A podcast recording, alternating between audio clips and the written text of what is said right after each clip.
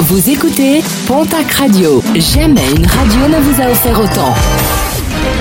L'information locale à 9h, c'est sur Pontac Radio. Bonjour Jean-Marc Courage Sénac.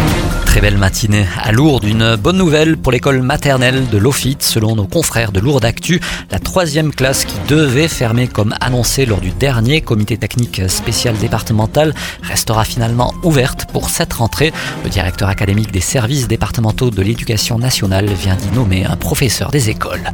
Depuis euh, le début de l'année, plus de 80 attaques ont été recensées contre des équidés, chevaux, poneys ou bien encore ânes. Un appel à la vigilance a été lancé dans la région, notamment après des actes commis au Pays Basque et en Béarn.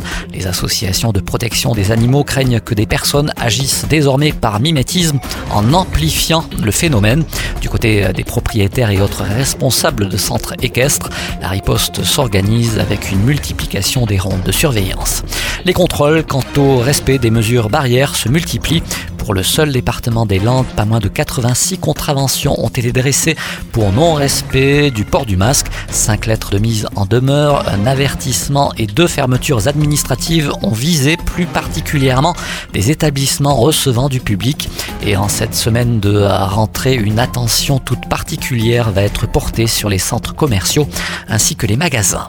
Un mot de sport et de basket avec une journée riche ce samedi à Mont-de-Marsan du côté de l'espace François Mitterrand. Les matchs attendus, celui de Basketland, les joueuses landaises seront opposées à leurs homologues de Latte Montpellier.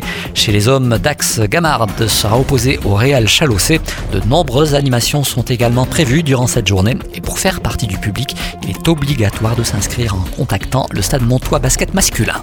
Et puis 10 jours d'arrêt total pour le billard handball. L'agence régionale de santé impose ces jours d'arrêt au club après la découverte d'un cas positif au coronavirus au sein de l'équipe professionnelle.